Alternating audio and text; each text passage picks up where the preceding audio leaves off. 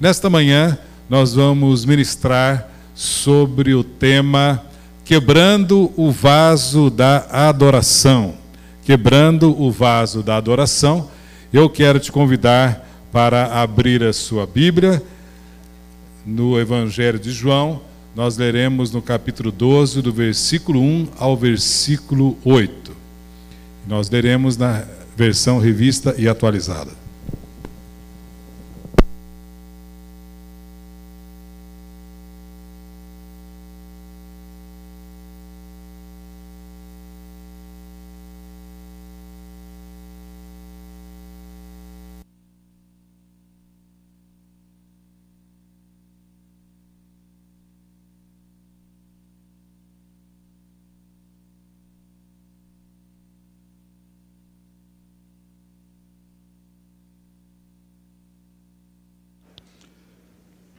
Alô? Vamos ficar em pé para a leitura do texto e depois você permaneça com a Bíblia aberta.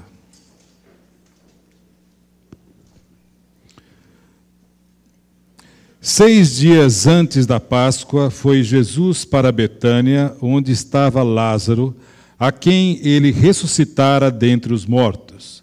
Deram-lhe, pois, ali uma ceia Marta servia, sendo Lázaro um dos que estavam com ele à mesa.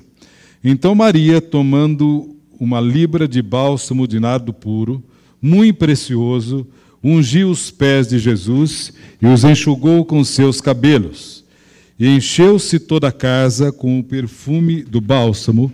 Mas Judas Iscariotes, um dos seus discípulos, o que estava para traí-lo, disse: por que se vendeu esse perfume por trezentos denários e não se deu aos pobres?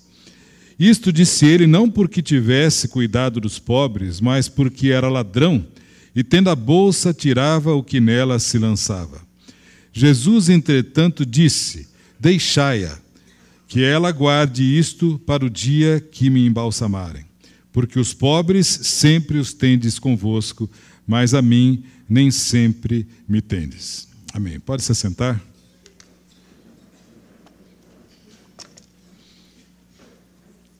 Irmãos, esses acontecimentos são uma continuação da passagem anterior, quando Jesus ressuscita a Lázaro.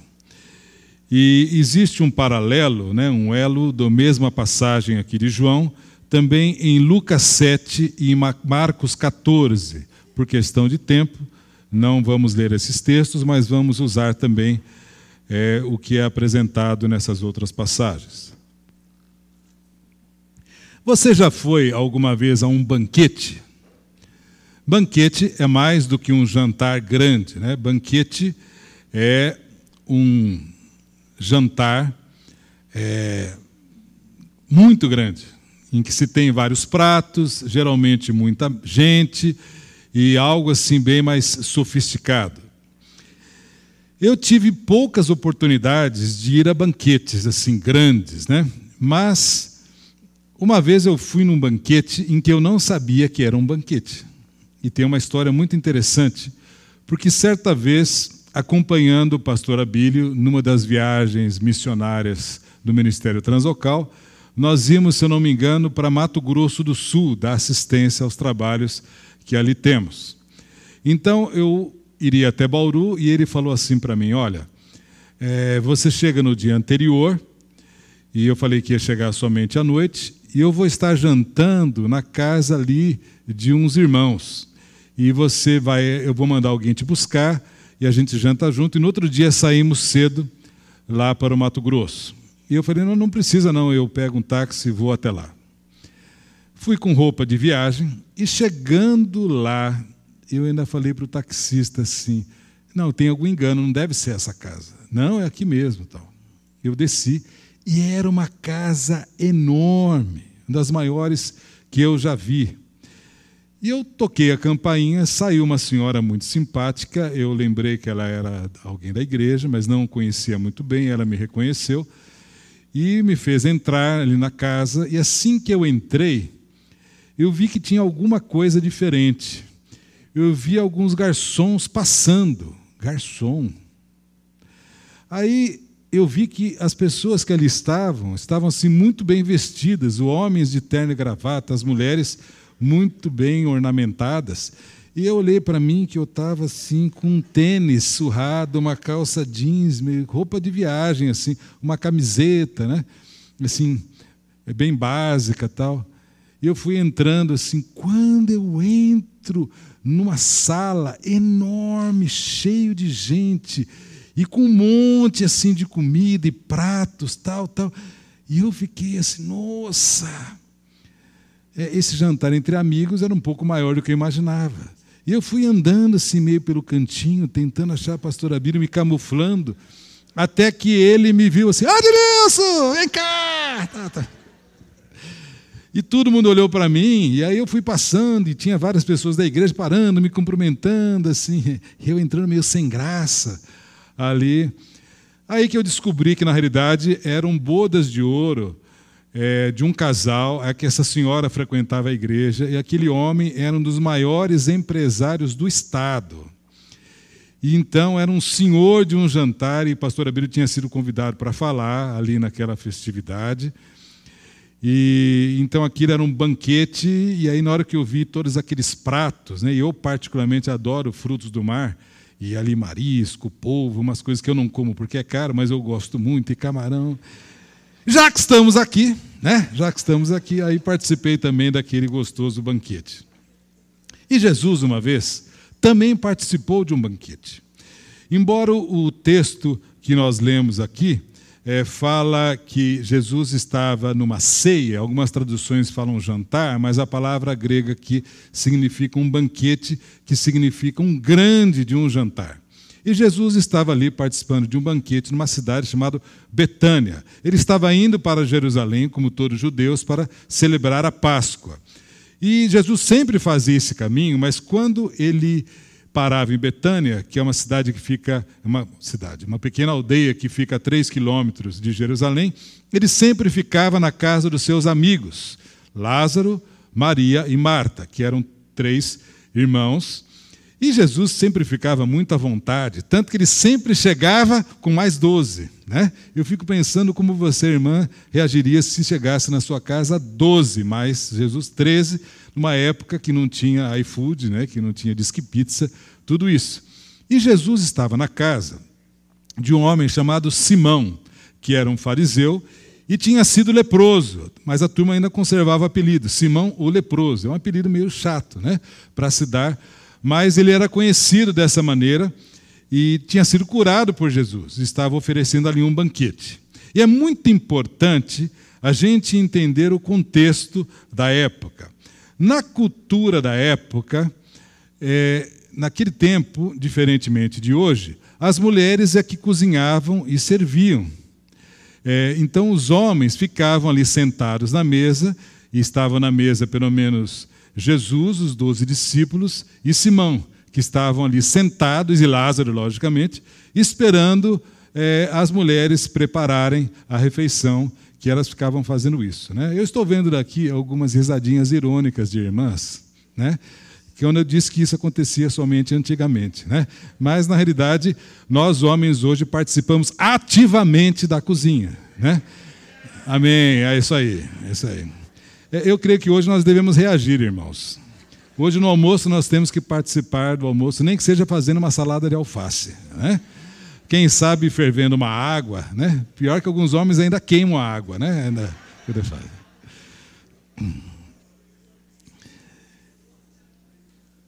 Os homens estavam ali sentados à mesa. E aqui tem algumas figuras extremamente importantes para a gente entender. Marta. Marta era uma pessoa muito especial, sempre servindo. Sempre servindo. Graças a Deus pelas Martas, por aquelas que servem e se preocupam com o bem-estar dos seus hóspedes. Que bom nós termos Marta, que bom nós termos pessoas na igreja com diaconia.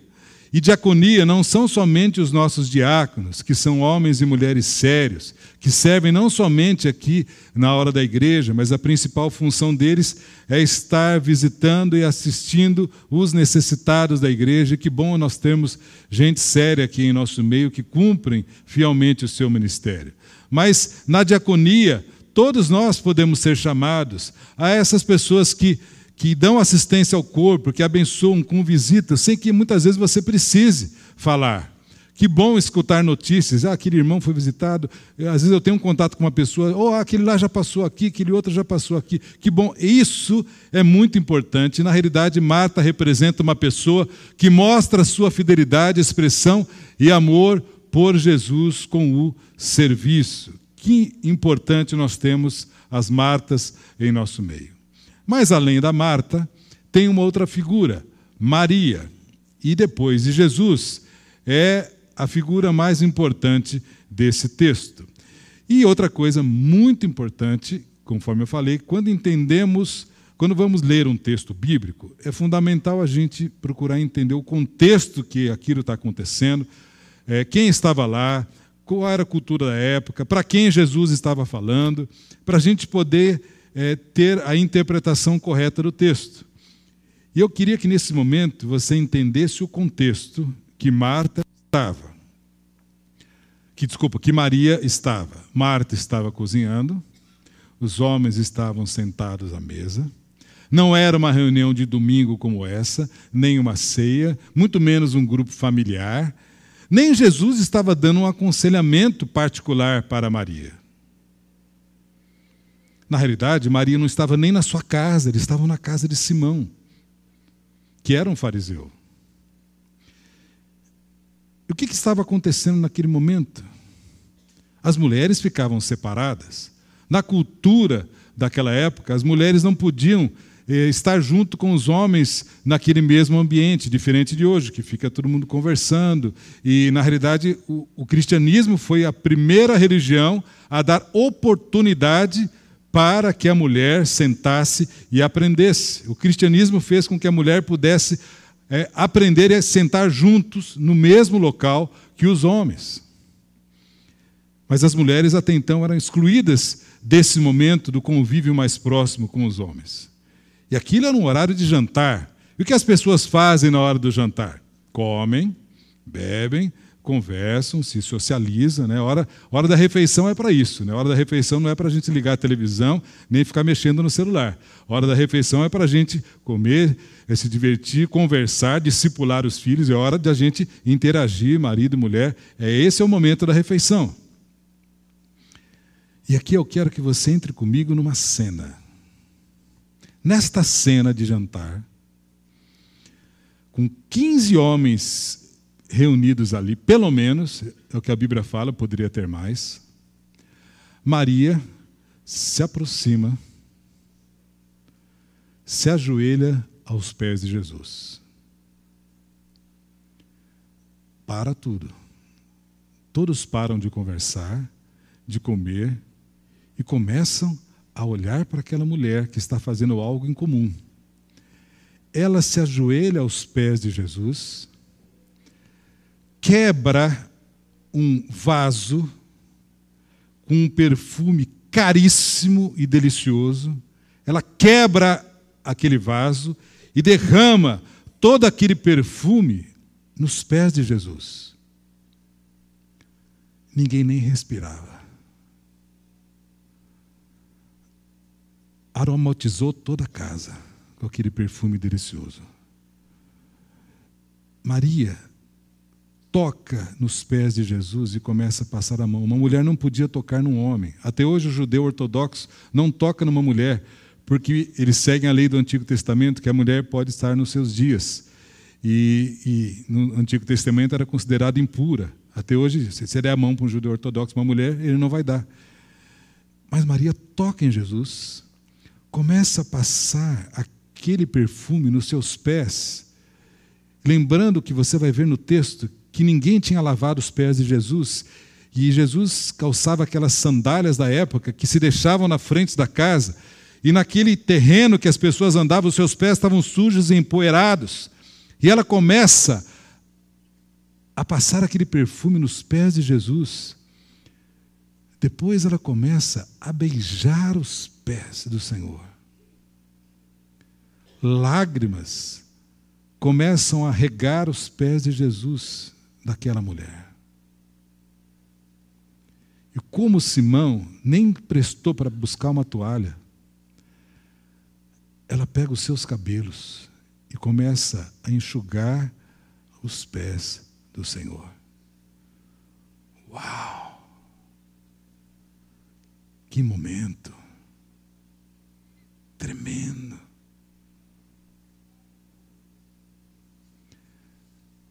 Um dos discípulos fala: Que desperdício! Meus irmãos, eu já vivi o tempo suficiente para saber que pode ser a reunião mais abençoada, a palavra mais edificante, aquela coisa mais extraordinária para todo mundo. Sempre tem um do contra. Isso é universal. Sempre tem um do contra que vai falar mal e vai gostar. Por que esse desperdício? E a resposta de Jesus, como sempre, é fantástica. Isto não é desperdício. Isto é adoração. Isto é adoração.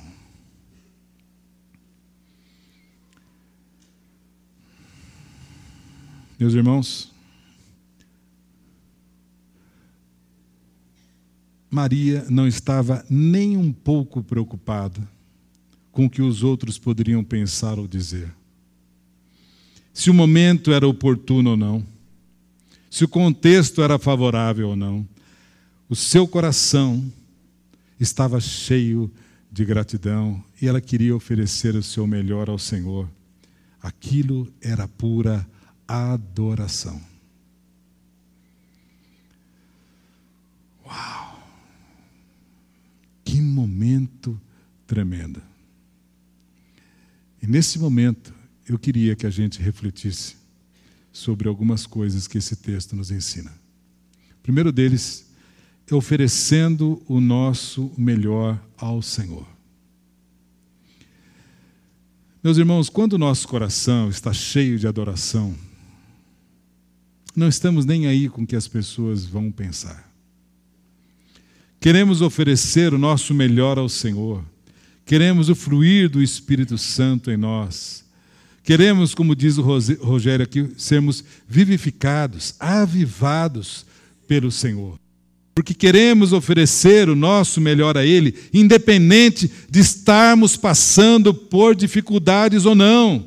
Adoração independe do exterior do que está acontecendo, adoração vem do nosso interior. Se o meu coração está cheio de adoração, eu quero quebrar o meu vaso da adoração e oferecer o melhor ao Senhor.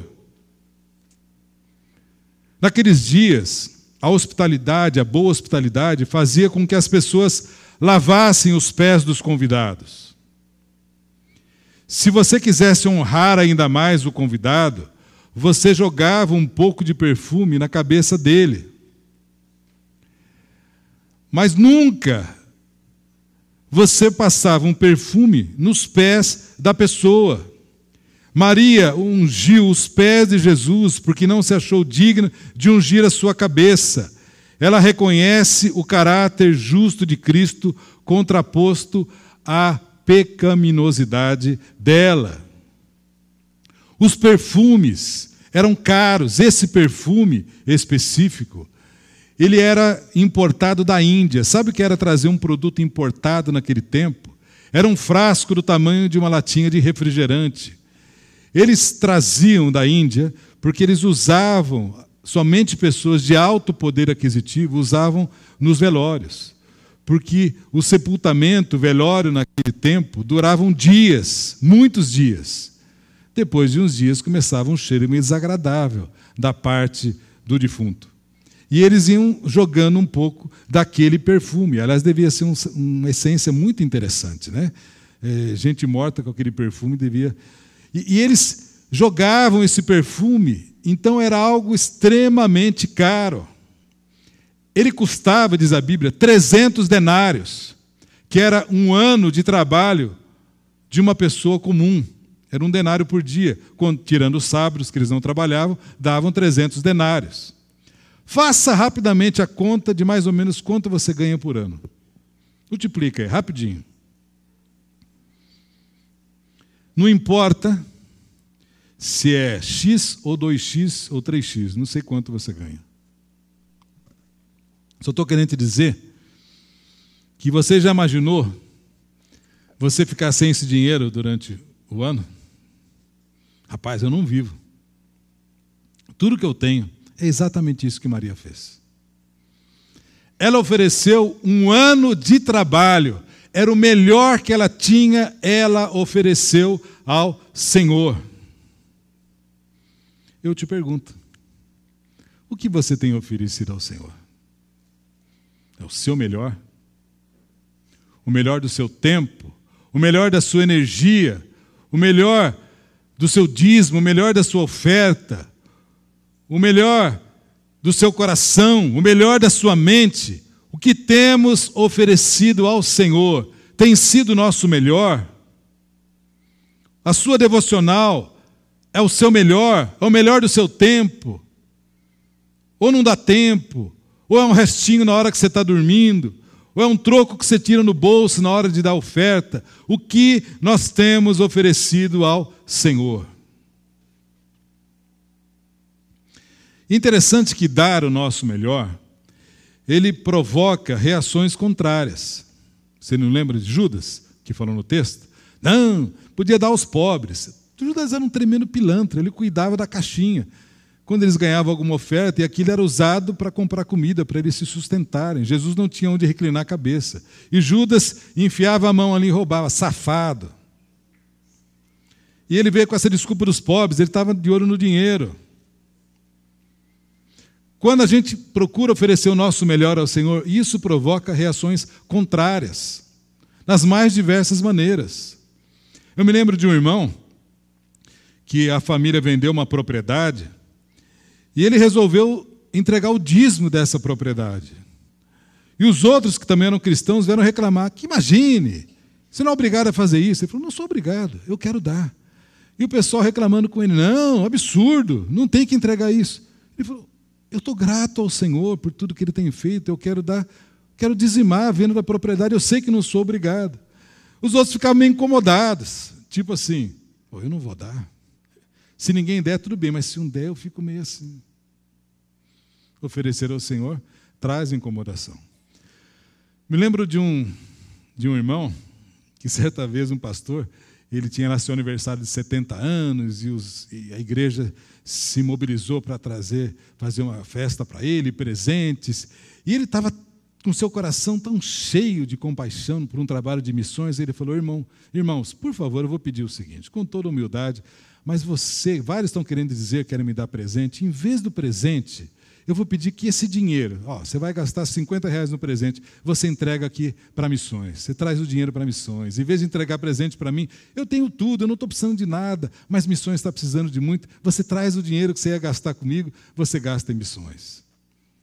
E alguns outros que faziam aniversário próximo. Imagine, que absurdo um negócio desse. Era espontâneo. Todas as vezes que você quiser oferecer o seu melhor ao Senhor, você será criticado. E aqui eu conto um testemunho nosso, Angélica e eu, quando resolvemos namorar, nós tomamos algumas medidas protetivas para nós, para nós, somente entre nós conversamos. Nós nos acertamos de que nós não iríamos ter praticamente contato físico.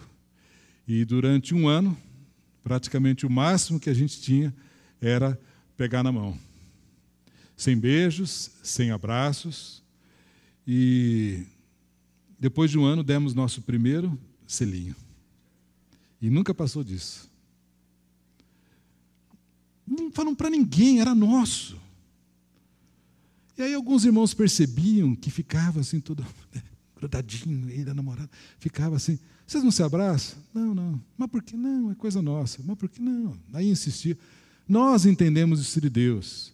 Não porque somos espirituais, muito pelo contrário, exatamente porque eu não confio na minha carne. Eu conheço Edmilson, esse cara é um danado. Ah, safadinho, não confio, confio em você. Então, nós não vamos ter nenhum tipo de contato físico entre nós. E não sente falta? Não. Está diante de Deus, na boa, tranquilo. E é nosso, eu falei. Não estou falando isso para ninguém. Aliás, não estou falando que isso é modelo para ninguém. Estou dizendo que é uma coisa nossa. Mas o que a gente sofria de crítica? O que vinha a gente reclamar conosco? O que sentia a gente incomodada? Por que eles estavam incomodados, eu não sei. Mas a nossa postura incomodava. Era algo que nós estávamos querendo oferecer ao Senhor, um, algo combinado entre nós. Presta atenção. Todas as vezes que você se dedicar ainda mais a Deus, você será criticado. Todas as vezes que você quiser ofertar ainda mal ao Senhor, você vai ser criticado. Todas as vezes que você quiser sair do comum, você será criticado. E Maria foi criticada. E a nossa atitude deve ser como Maria. Não estamos nem aí com o que as pessoas estão pensando. Nós queremos oferecer o nosso melhor ao Senhor, porque Ele é digno do nosso melhor. Ele é digno das nossas primícias. Na realidade, Maria nos ensina a generosidade na atitude de gratidão a Jesus. Ele merece sempre o nosso melhor, sempre as nossas primícias. Você crê nisso? Que tal você repetir comigo? Jesus merece sempre o meu melhor. Maria não pegou aquele perfume e ele tinha um pequeno orifício, né, em que você podia, um selinho assim que você podia ir tirando e colocando. Maria não queria oferecer um pouquinho. Maria quebrou aquele vaso nos pés de Jesus. A adoração, mas não é qualquer tipo de adoração, é adoração extravagante. O Senhor merece uma adoração extravagante. E outra coisa que a gente aprende é quebrando o vaso da adoração, que Maria sabia que o melhor lugar para se estar é aos pés de Jesus, o adorando. Eu quero te dizer que nesta manhã, talvez você chegou aqui com seu coração turbulento, talvez você chegou aqui só você sabendo o que está passando ali dentro. Lutas, perrengues tremendos, dificuldades. Quero te dizer, meu querido, minha querida irmã, que o melhor lugar para a gente estar nessa hora é aos pés do Senhor Jesus. Estamos rendidos aos pés do Senhor. Os nossos planos, nossos sonhos, nossos objetivos, nossa agenda está rendida aos pés do Senhor. Se o Espírito Santo quer mudar, quiser mudar a sua agenda, do que você faz todos os dias, tal, tal. Você está aberto a isso? Fazer ele faz mesmo, independente da gente gostar, querer ou não. Mas eu estou te perguntando se você está aberto a isso.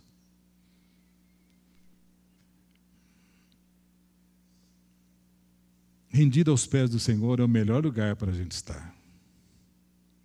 E quero deixar claro que Jesus, na realidade, nunca desprezou a necessidade dos pobres, quando Judas quis fazer esse argumento.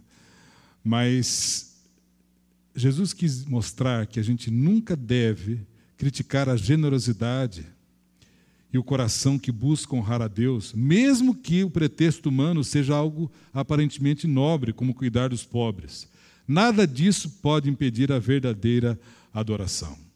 E por isso, quando a gente fala em adoração, devemos tirar da nossa mente que a adoração seja somente música. Também pode ser aqui esse momento que nós tivemos abençoado agora de adoração. Mas não é somente louvor na reunião. Se a gente acha que a adoração é somente o momento em que nós estamos aqui em adoração, na hora da música, ou em casa, na hora que você está ali cantando, isso é reducionismo. Porque adoração, acima de tudo, é um estilo de vida. A adoração é a vocação natural é, e primária da igreja.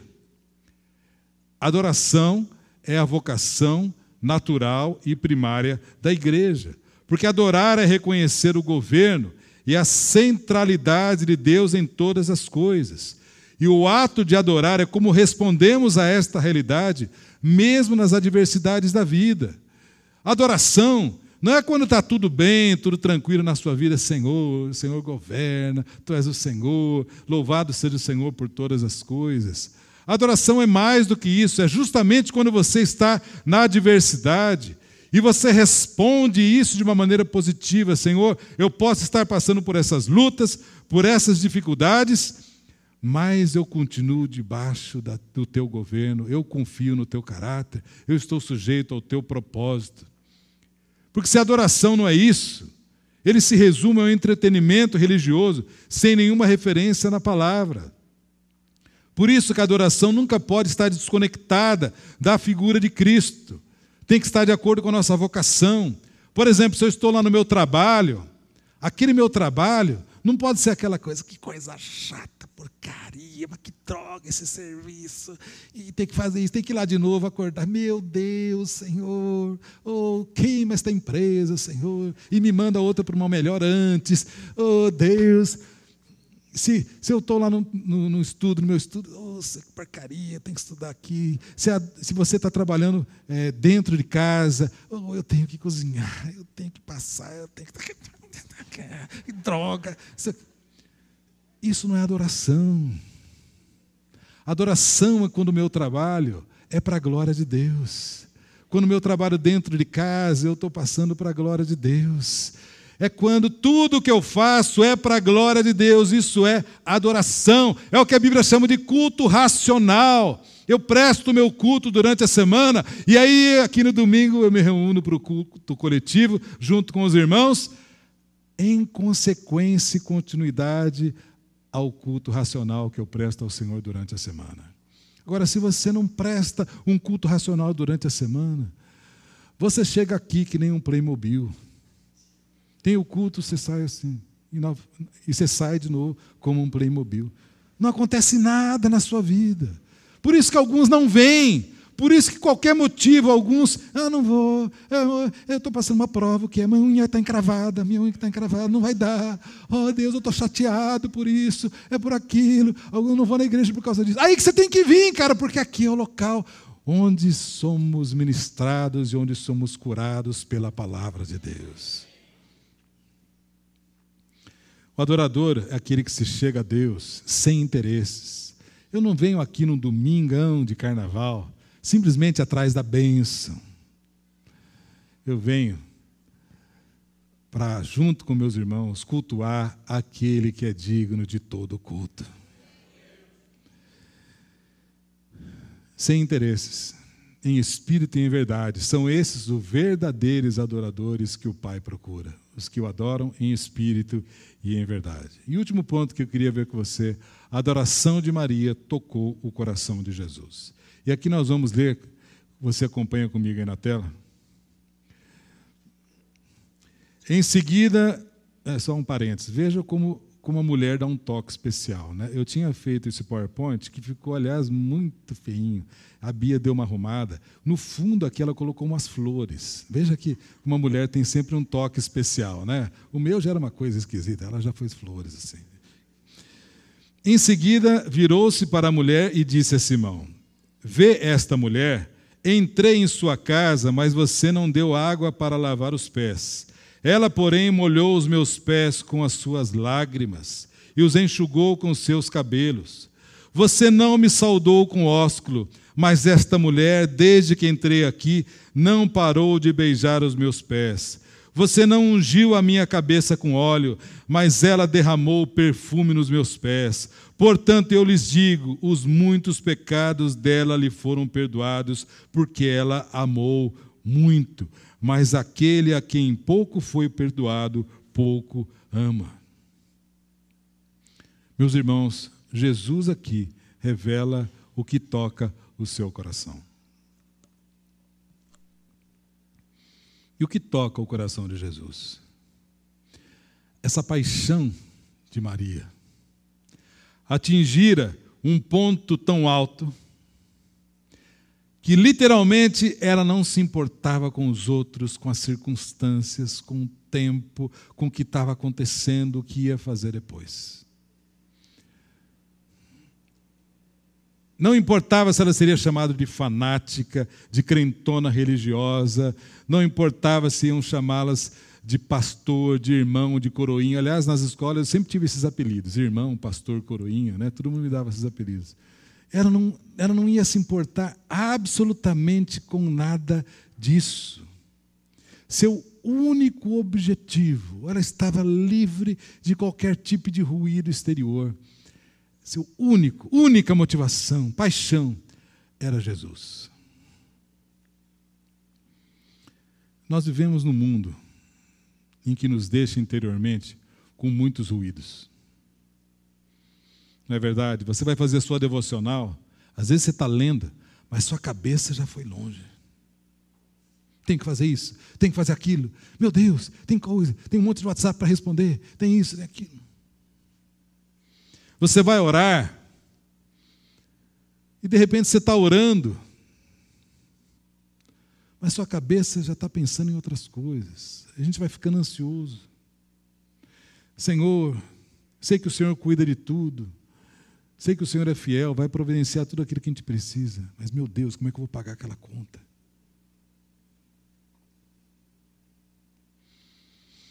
Esses ruídos atrapalham a nossa vida com Deus. Talvez até você esteja aqui agora, fisicamente, mas sua cabeça está longe. Então você não está oferecendo o seu melhor culto ao Senhor.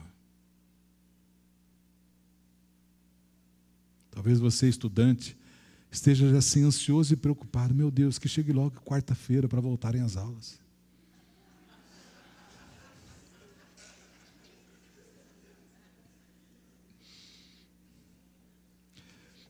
Presta atenção no que eu vou te falar. Há uma tendência nossa de querer manter a pose pose aqui na igreja. Pose do que a gente é, uma pose de religiosidade, em que falta autenticidade. Tantas preocupações e coisas que não nos deixam focar em Jesus.